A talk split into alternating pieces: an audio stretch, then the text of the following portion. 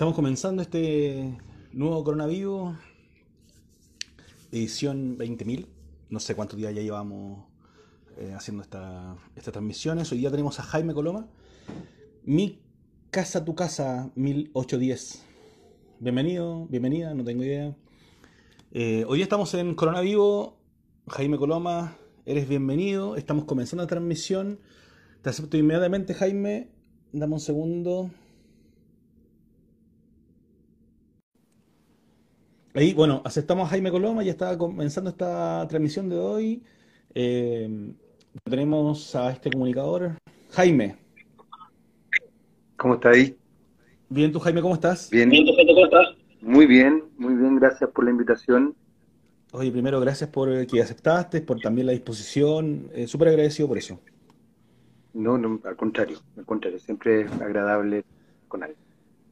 Oye, Jaime, bueno, mira, eh, te cuento, ¿no? yo tengo Coronavirus, es un programa que lleva más de 35 entrevistados contigo y va a cumplir dos meses este jueves, de todo tipo, desde enfermeras de la UCI, animadores, gente en otros países, amigos en España, en Francia, no sé, ha sido bien entretenido también y ha dado pie para hacer este tipo de conversaciones que duran media hora, en la media de eso eh, se ha ido transformando también, hemos tenido algunos eh, espacios que se han ido eliminando, por ejemplo, tenía la prueba rechazo y eso también ha ido variando.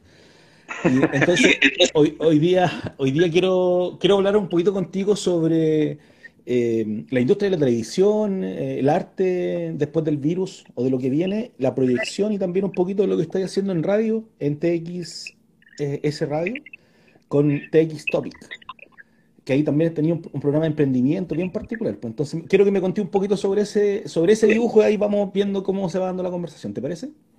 Obvio, obvio, obvio. Eh, eh, voy a, como que tengo que dar una especie de, raro, dar como un informe. Bueno, tengo efectivamente un programa todos los días de 11 a 12, radio.com, eh, es una radio en línea. Eh, ha sido un desafío muy bonito. Eh, tiene la característica de trabajar eh, entrevistas con eh, innovadores, básicamente, eh, pero desde, desde mi área, que tiene que ver más bien con las ciencias sociales, yo soy magíster en comunicación y estoy vinculado al mundo del arte también, y hago clases de eso, entonces es loco porque en una radio de ciencia y tecnología y, en realidad mi, tiro tiene que ver con la ciencia, sí, pero, entonces, si bien eh, me toca entrevistar a gente muy vinculada al mundo de la tecnología y la ciencia, siempre le doy una vuelta y me he dado cuenta que, que los aspectos eh, emocionales y que, los, y que las ciencias sociales finalmente cruzan eh, miles de disciplinas que desde muchos puntos de vista se, se plantean como, como súper esquemáticas o súper rígidas o muy exactas, como la ciencia exacta, y en definitiva eh, todas están cruzadas por, por aspectos bastante humanos. Eh, y eso ha sido muy, muy bonito, muy interesante y tiene que ver, bueno, tiene que ver con fundamentalmente con mi, con mi área de, trabajo, pero, pero ha sido choro escucharlo de, otros de manera espontánea. Yo simplemente lo, lo, hago, lo destaco. Oye, Jaime, claro, pero eso también tiene que ver, entender cómo cruza esta área, tiene que ver con tu expertise técnica también. ¿La gente se da cuenta? Eh, ¿En qué sentido? ¿Se da cuenta de que yo estoy llevando a, mi área, digamos? O sea, dos cosas. Primero, que lo llevas a tu área, pero además de eso, que las ciencias sociales o que las humanidades cruzan todos sus, campos. Eh, sí, Sí, o sea, yo creo que llega un minuto, eh, es, muy divertido porque en algún minuto acuñamos, por ejemplo, en uno en un programa que, que yo hacía en, en Radio eh, de ciberseguridad, siempre llegábamos a la, a la misma frase, tanto que lo, lo, transformamos en una especie como de muletilla, que era que el eslabón más débil de la cadena era el ser humano. O sea, por mucho que tú trataras de desarrollar todas las cosas de ciberseguridad, si tenías eh, alguna situación emocional que cruzara la, eh, la, problemática de la ciberseguridad, la ciberseguridad se pega al carajo. Y de hecho, eh, daban anécdotas muy entretenidas, como por ejemplo, en algún minuto un entrevistado contó que, que en, una, en, un, en un evento fuera de Chile, eh, un empresario le había dicho que le había quedado la embarrada porque su amante eh, era amante de otra persona, que era como una especie de, rival. Entonces, en algún minuto, tú sabes que hay un dicho no muy, no muy académico, pero que es que por calentura se han perdido imperios. Entonces, en algún minuto, la amante parece que dio información privilegiada en, en las leyes amorosas y después la embarrada. Y esto que lo llevo a un extremo que tiene que ver con el ámbito erótico amoroso, eh, puede pasar porque me llevo mal con alguien, porque tengo envidia, porque tengo rabia, porque tengo ambivalencia incluso, ni siquiera, ni siquiera puede ser consciente. Entonces es muy interesante ver eso, que, que, finalmente eh, siempre el eslabón, el eslabón que, configura ciertas dinámicas tiene que ver con un aspecto muy humano. O sea, que el humano no está fuera de nada. Qué complejo igual, porque al final, claro, es en el tema de ciberseguridad, en el tema de lo que tú tratas o lo último que has estado tocando, que sea el labor, más débil es súper complejo también, porque si no, no lo podemos eliminar. Pues. Es que yo creo que más que más que tratar de eliminarlo, que es lo que fundamentalmente se ha tratado de hacer todo el tiempo, yo creo que lo que tenemos que hacer es entenderlo. Eh, es divertido porque yo en clase eh, paso, a Heidegger en, un área, de, en, una, en, un capítulo de, mi, de, la materia eh, en relación al arte. Y, siempre les digo, a partir del, pensamiento heideggeriano, que qué es lo que es el arte. Y, siempre la, el corolario, por así decirlo, el, cierre de, esa de esa unidad es eh, que el arte, más que tratar de entenderlo, hay que tratar de verlo. Porque si tú lo entiendes, en el fondo lo cierras. Y yo creo que el ámbito creativo, la gracia que tiene es que no se cierra. Eh, si tú limitas el arte o entender el arte a decir, mira, en realidad es un lienzo, entonces, ¿qué? Si yo pinto con tinta china en un, en un papel de diario, eh, no es arte.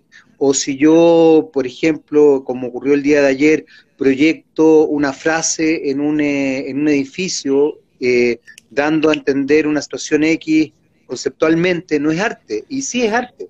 Entonces, yo creo que más que tratar de sacar la humanidad de la ecuación, hay que tratar de entender a la humanidad dentro de la ecuación.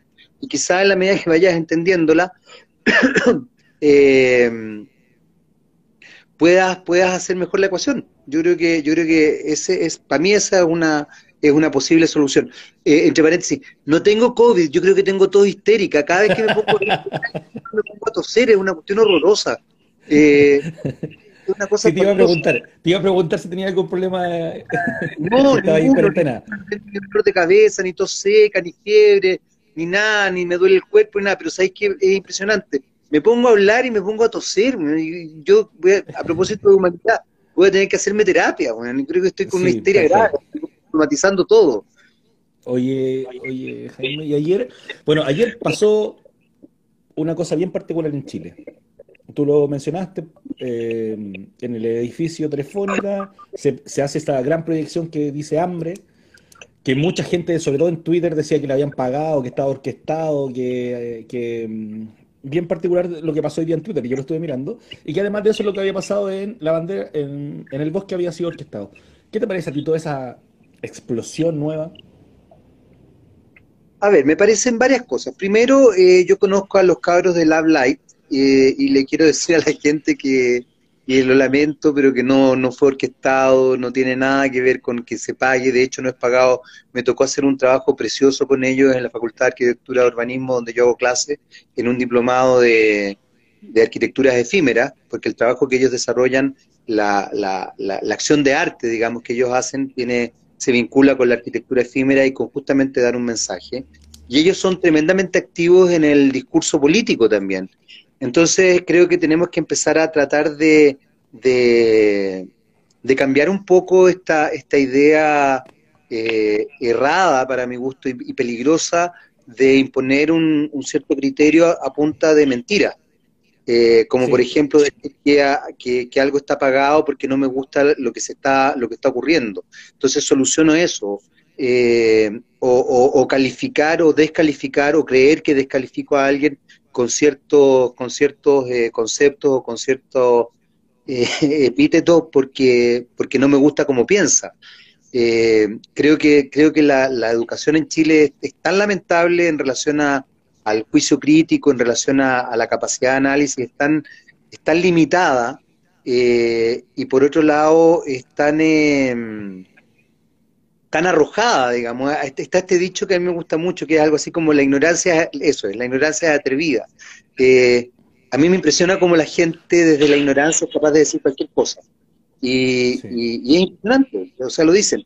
Con respecto a lo que pasó ayer en, el edificio Telefónica, creo que el mensaje fue muy potente, no solamente porque da cuenta de algo que está ocurriendo en nuestro país que tiene que ver con el hambre, que me parece brutal, lamentable, tristísimo, eh, conmovedor y, removedor, sino que porque creo que hay un, eh, hay un acto mucho más profundo detrás de esa, esa publicación, digamos, de esa, de esa proyección lumínica, la palabra hambre sobre telefónica.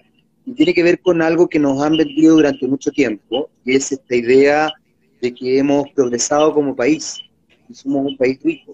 que nos llenamos de edificios bien sorprendentes, bien eh, simbólicamente muy muy atractivos, como con harto espejo. Eh, construimos una sociedad bastante endeudada, con mucho crédito, teniendo cosas, harta gente con coche, con, autos amarillos que andan muy rápido, eh, harta silicona, harto labio raro, harta gallada bien flaca, bien musculosa, eh, y de repente eh, resulta que aparece un virus, antes de eso aparece un estallido social, eh, porque la gente no es capaz de tolerar que suban 30 pesos, no, 30 pesos es mucha plata, eh, porque la gente se endeuda para comer, yo lo he visto, lo he visto en el supermercado, he visto cómo la gente paga comida por tarjetas de crédito, tarjetas de crédito de un supermercado en todo caso, no de crédito de un banco. Eh, entonces de repente como que, como que ese signo, ese signo de la palabra hambre sobre esta especie de símbolo del progreso se demuestra que creímos o nos metieron que el progreso era tenía que ver como con, el adorno, nos construimos una sociedad del como sí. Con los espejos. Claro, y, y no, pues, y no, resulta que mientras estábamos llenos de edificios de espejo y gente con, con Lamborghinis o Porsche, no sé qué otras cosas, qué otras marcas son tan importantes, eh, y demostrando quién la tiene más grande, quién me da más lejos, quién anda con, no sé, con la modelo de moda, y la modelo de moda también demostrando su, por, su lado sus su otras gracias, eh, había gente con hambre. Eh, y lo que deja al descubierto el estallido social y hoy día el COVID-19 es eso, es que hay hambre, que, que en realidad no, no éramos un país rico, que éramos un país pobre. Y eso yo creo que es muy violento, yo creo que eso violenta y eso da mucha rabia. Y también nos hemos transformado en un país negador, entonces frente a la negación nada mejor que decir, eh, como los niños chicos, no te veo, ¿dónde estás? Aquí estás, no te veo, no existe. Entonces yo creo, que, yo creo que somos muy infantiles en eso. Eh, y también tiene que ver nuevamente con la educación. No tenemos una educación crítica, no tenemos una educación analítica, no tenemos filosofía, no tenemos historia, no tenemos. Y a eso, eh, obviamente no, no solamente no entendemos los símbolos, sino que no entendemos, no entendemos nada, pues, lo que no nos gusta no lo vemos, punto. Eso, es, así aprendimos. Ah, no me gusta, no te veo. Sí. ha sido muy llamativo, sobre todo, bueno, en las redes sociales yo, tú titubeas harto, tienes una cantidad importante de seguidores, yo he visto tus publicaciones y es muy llamativa la cantidad de gente que responde, la cantidad de gente con odio, con, con eso es mentira, eh, con que las ollas comunes no existen, con que el hambre no existe, con que todo es un invento es, muy sorprendente. Yo tuve la oportunidad de, entrevistar a, Melina Monte, no sé si la conoces a ella. Ella es una, eh, es una reportera autodidacta, es una colega comunicadora que tiene un canal de, ¿cómo se llama? No regional, un canal eh, comunal de Bajos de Mena, que es uno de los sectores ah, más pobres. Ella es una mujer Melina es una, como te digo, bueno, una colega comunicadora y, me ha tocado entrevistarla varias veces. Yo siempre que puedo en realidad converso con ella porque me parece que es una mujer potentísima. Y me contaba de las ollas comunes, de cómo no da abasto, por ejemplo, Codina, eh, y eso que, ella le reconocía méritos, digamos, en el sentido de que está tratando de hacer todo, pero no da abasto con las ollas comunes. Eh, ella misma, con la Vitrina TV, que es su canal comunal, está haciendo ollas comunes también eh, cómo ha, ha resurgido la violencia y también la solidaridad. O sea, yo creo que no es solamente violencia, también hay solidaridad detrás de todo esto. Entonces hay, hay, hay dulce y agraz, digamos. Lamentablemente, eh, que además al descubierto la precariedad, pero, pero dentro de esa precariedad también hay gente increíble y sola. Sí, igual, igual es bien particular ese análisis, porque eh, hay dos cosas. Las ollas comunes nunca han desaparecido de la población. nunca. las dejamos de ver. Desde los 80 en adelante que tal vez las dejamos de ver, dejando de salir la tele, pero yo participo, yo soy de Puente Alto, conozco la Melina, conozco Bajo de Mena. Entonces, lo he visto en las actividades que hemos tenido, en el meeting Bajo de Mena, en Mil Tambores, en todos los encuentros grandes, pero además de eso la gente, mucha gente en el día a día las hace, o sea, porque está obligado. Y también dentro de lo que existe en la olla común, eh, tampoco, tampoco ha desaparecido el hambre. Lo, como tú decís, le pusimos un espejo, lo encapsulamos, lo escondimos debajo de la alfombra, pero así es una constante. Hoy día, bueno, dada la cuarentena y todo lo que está pasando, eh, resurge o reflota en, la, las redes, en la televisión, pero algo que está ahí hace, no sé, 30 años, 40 años, no tengo idea, de toda la vida.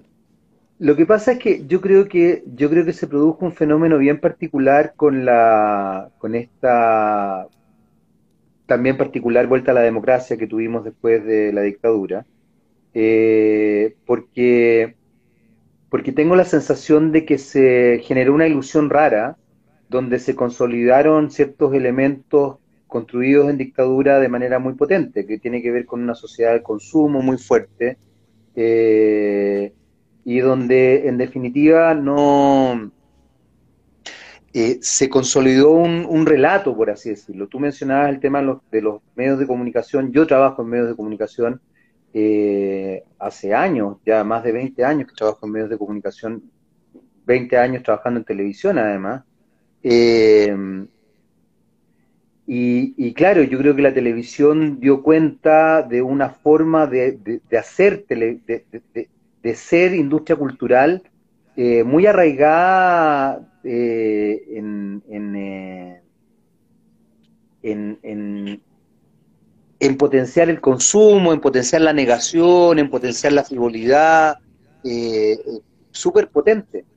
Y creo que lo más grave de esto no es, a diferencia, bueno, debe ser porque yo trabajé mucho tiempo en programas de farándula, entonces los defiendo igual. ¿ah? yo te iba a preguntar si había un, un mea culpa ahí entre medio. Ninguno, ninguno. Al contrario, yo defiendo el programa de farándula. Creo que la farándula fue de las pocas cosas que permitió poner en, tela de juicio cosas.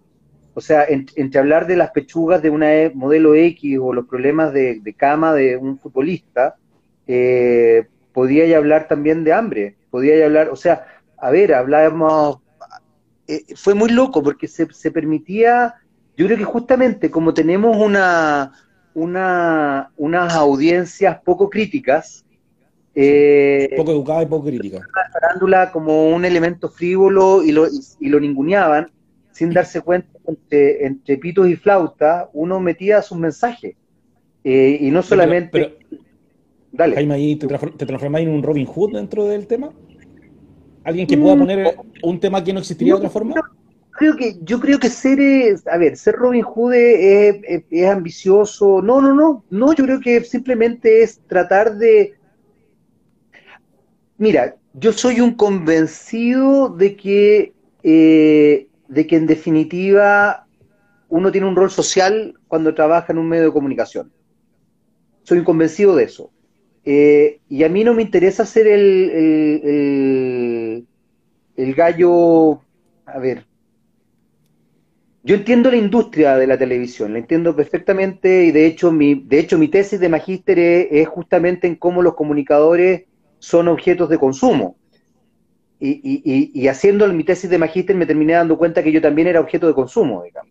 Lo que es bien, raro, es bien raro, porque uno trata, o por lo menos yo siempre he tratado de ser sujeto, y de repente te das cuenta que, te, te catalogan de acuerdo a ciertos atributos, que son la credibilidad, otros atributos más frívolos, eh, no sé, eh, bueno, atributos. Atributos como, el, físico, el físico, la actividad, los escándalos, una cantidad de cosas. Claro, atributos, atributos lo que sea, o sea, qué, tanta presencia tenías en otros medios, eh, si eres un rostro comercial o no lo eres, etcétera, etcétera, etcétera. hoy, día, hoy día si estás posicionado en los medios, en, las redes sociales, si subes contenido o no subes contenido. Bueno, todo eso, todo eso te, te, va estableciendo como, como un, claro, como un, como un objeto de consumo. Entonces, eh, volviendo un poco a esta idea del Robin Hood, no, yo creo que a mí me importa hacer bien mi pega. Y creo que hacer bien mi pega implica entregar algún mensaje. Eh, y eso puede ser desde cualquier perspectiva. Por ejemplo, yo trabajé años y, bueno, soy muy amigo de, Felipe Abello, que, es periodista, que es un colega y que además es, humorista. Y Felipe tiene la gracia de ser muy crítico entre, entre hueveo y hueveo. Ahora, el tema es que la audiencia capta esa crítica. Eh, entonces, claro, yo creo que los mensajes uno los entrega, no sé si tiene que ver con ser Robin Hood, tiene que ver con tener, con ser responsable con el rol que te toca hacer.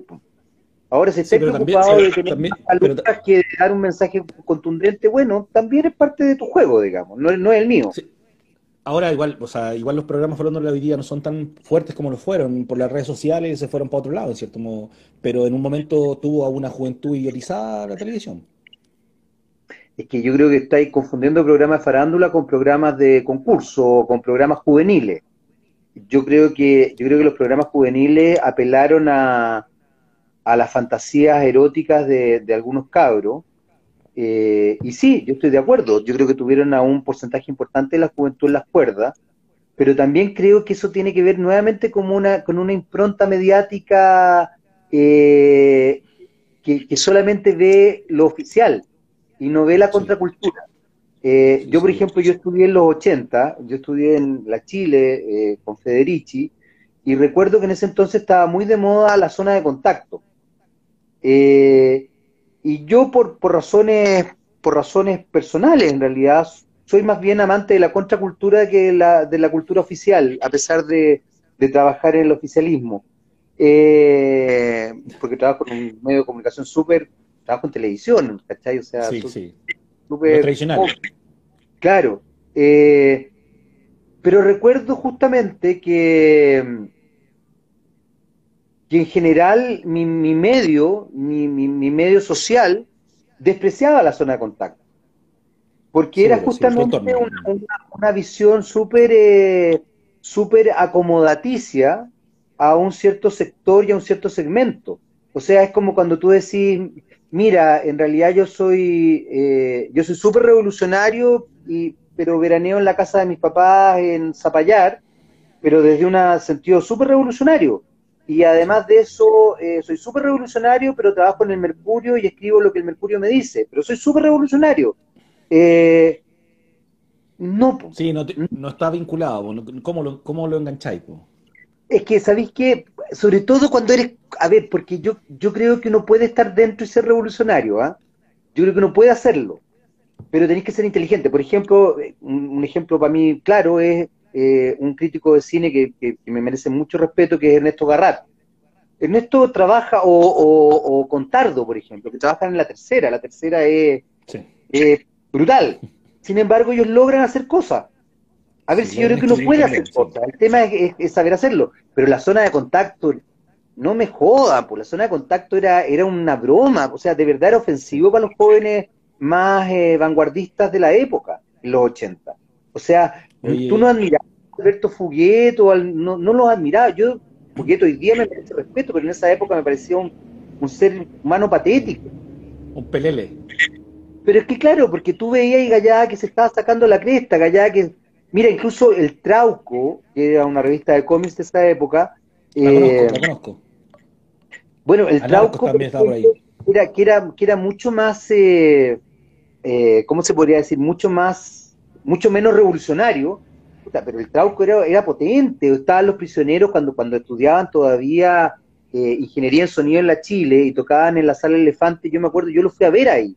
y, y estaba La Beso Negro, que era una revista eh, de cómics de la Facultad de Artes de la Católica, que era muy potente, y, estaba, estaba Matucana, que no es Matucana 100, sino que era un galpón, y estaba el Taller 666, y estaba el Goethe con las películas alemanas, y estaba el Trolley, que era la vanguardia. Entonces, no, pues la contracultura era muy interesante y no tenía nada que ver con la zona contacto. Entonces, eso es lo que yo te quiero decir cuando, cuando te digo que uno puede estar en ciertos, en ciertos sectores y así todo generar un pensamiento más crítico, generar un, checar algún contenido. Donde hacer, un, hacer, un, poquito, hacer un poquito de resistencia. Exacto. Exacto, se puede. Oye, Jaime, mira, nos quedan, nos, pasó muy rápido, muy rápido.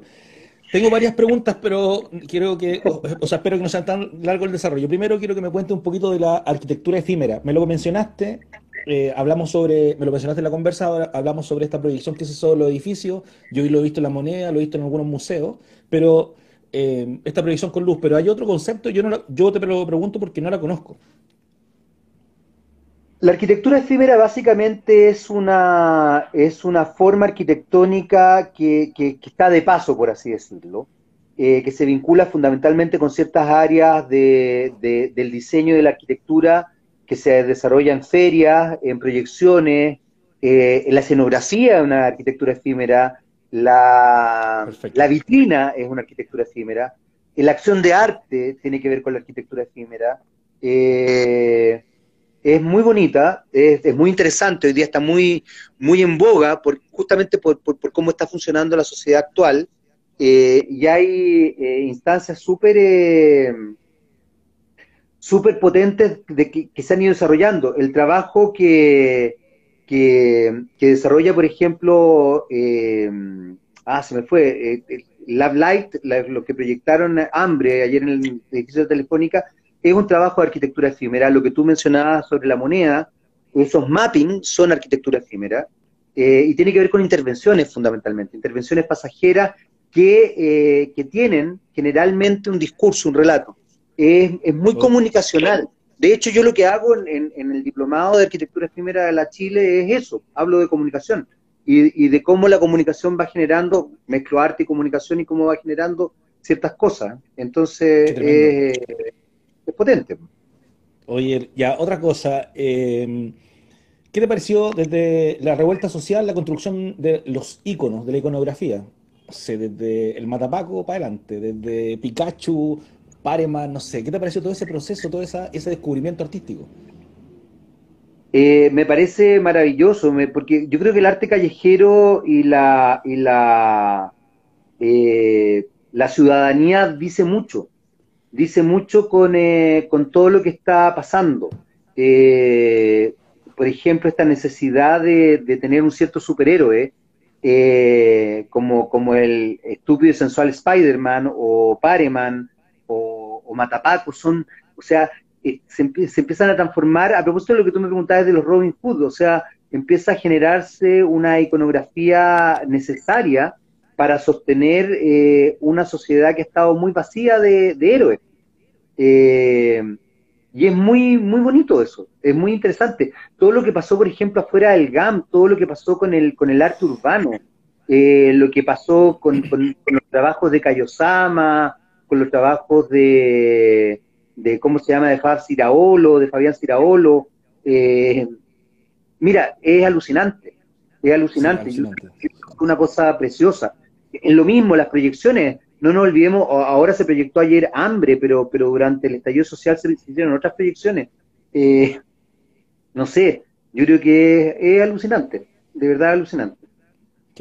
Oye, otra, esta es una duda más, o sea, que yo he tenido con algunos, mm, eh, yo hago harta fotografía, he tenido algunos compañeros grafiteros sobre todo, una discusión que me gustaría que tú a ver si me ayudáis a zanjarla en términos más académicos. Un grafiti en la calle, artístico, hermoso, uno, un fotógrafo va, le dispara una foto muy bien hecha, muy bonita, eh, bien armada, bien sincrónica. ¿De quién es la obra? Cuando yo tengo la fotografía. Yo tengo la fotografía y digo, Jaime vale 5 mil pesos mi, fotografía. ¿De quién es la obra? Del que... Eh, A ver, es que yo creo que ahí hay, hay una... Es, es tramposa tu pregunta, porque evidentemente el fotógrafo tiene una visión particular y tiene una forma de establecer ciertos elementos que intervienen esa propuesta urbana. Yo creo que el arte urbano tiene una cosa muy bonita ¿ah? y, muy potente, y es, es, que se revitaliza constantemente en el hacer del transeúnte. Eh, el arte urbano se interviene. Eh, la gente la raya, eh, le ponen un, pico entre medio, o un palquelé, o, lo, pintan encima porque, porque los ofende, o le sacan una foto y buscan una, una, una, una luz particular y una manera de ser y hacer.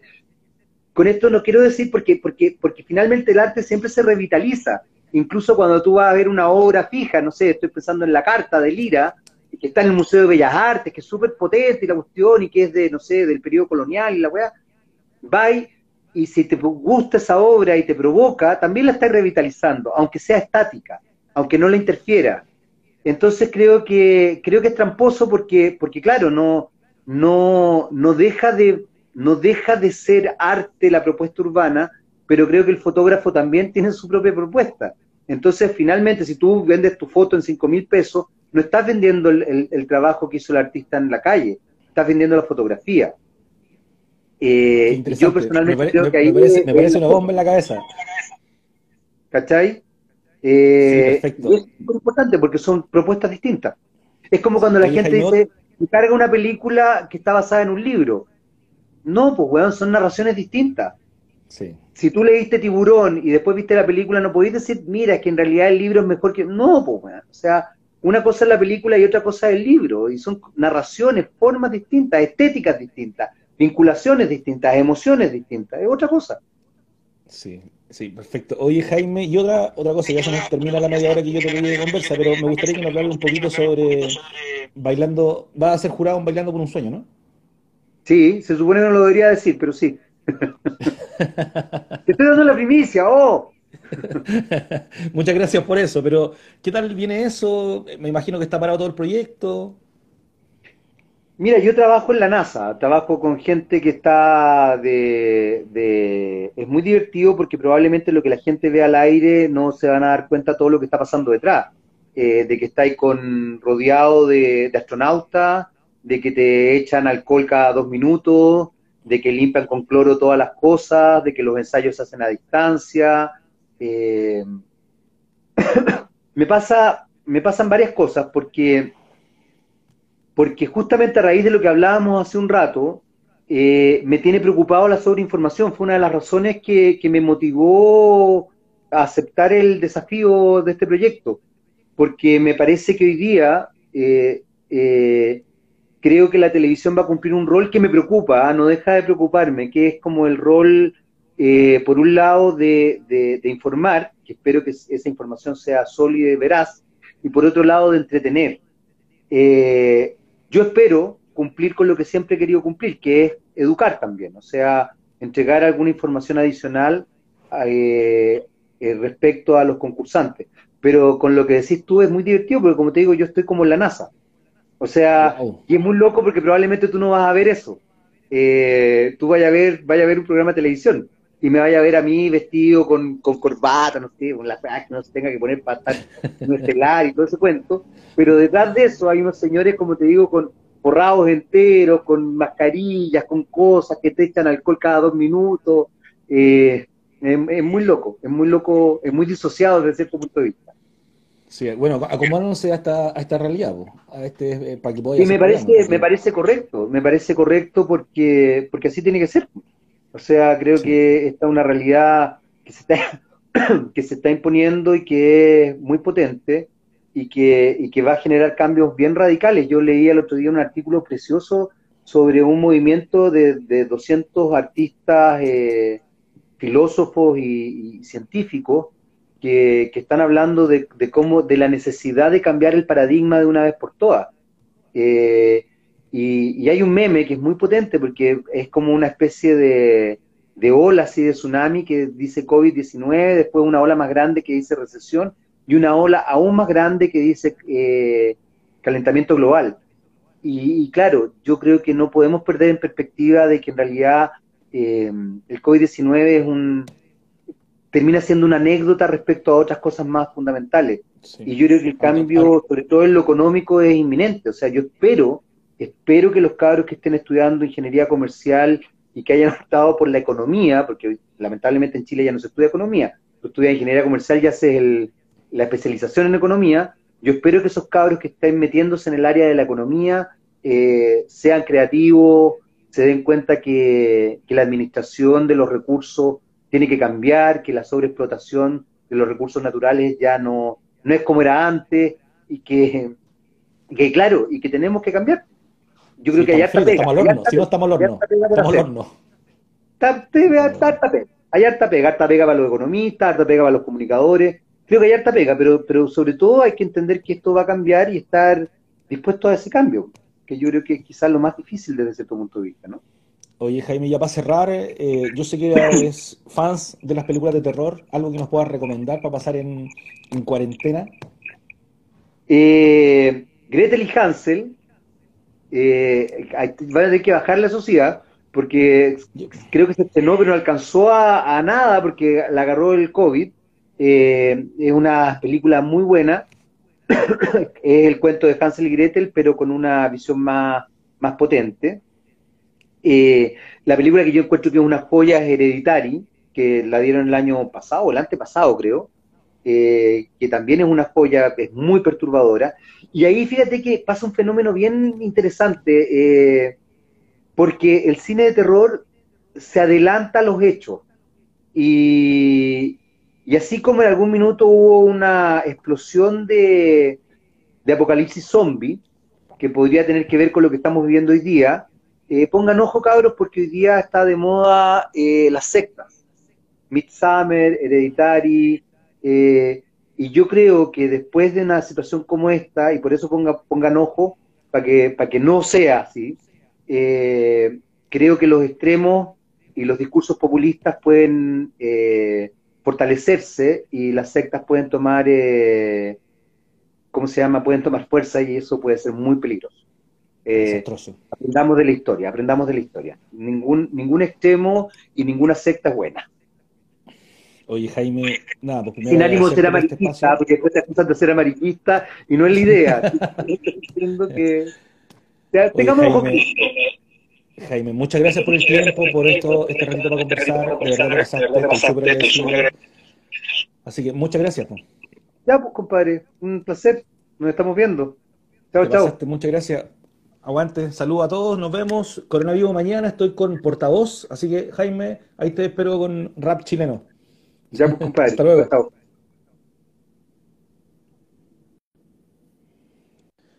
Hemos terminado el coronavirus de hoy. Mañana portavoz por eh, nuevamente en Buena Ovierna Oyarzún, la mamá del FUC. Saludos.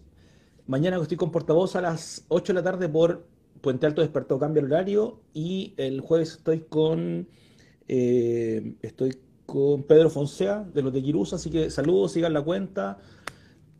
Muchas gracias por todo. Aquí no sé quién me está pidiendo. Dani me está pidiendo. No, Dani, no te voy a aceptar en esta conversa porque está cerrando ya. Así que nada, muchas gracias a todos. Chao, Nico, que estés bien. Mañana portavoz, el jueves de Quirusa. El próximo martes estoy con Alejandra Matus. Eh, y así se ha ido moviendo este cuento. Saludos a todos, cabros. Se pasaron. Sigan coronavirus. Estamos en línea.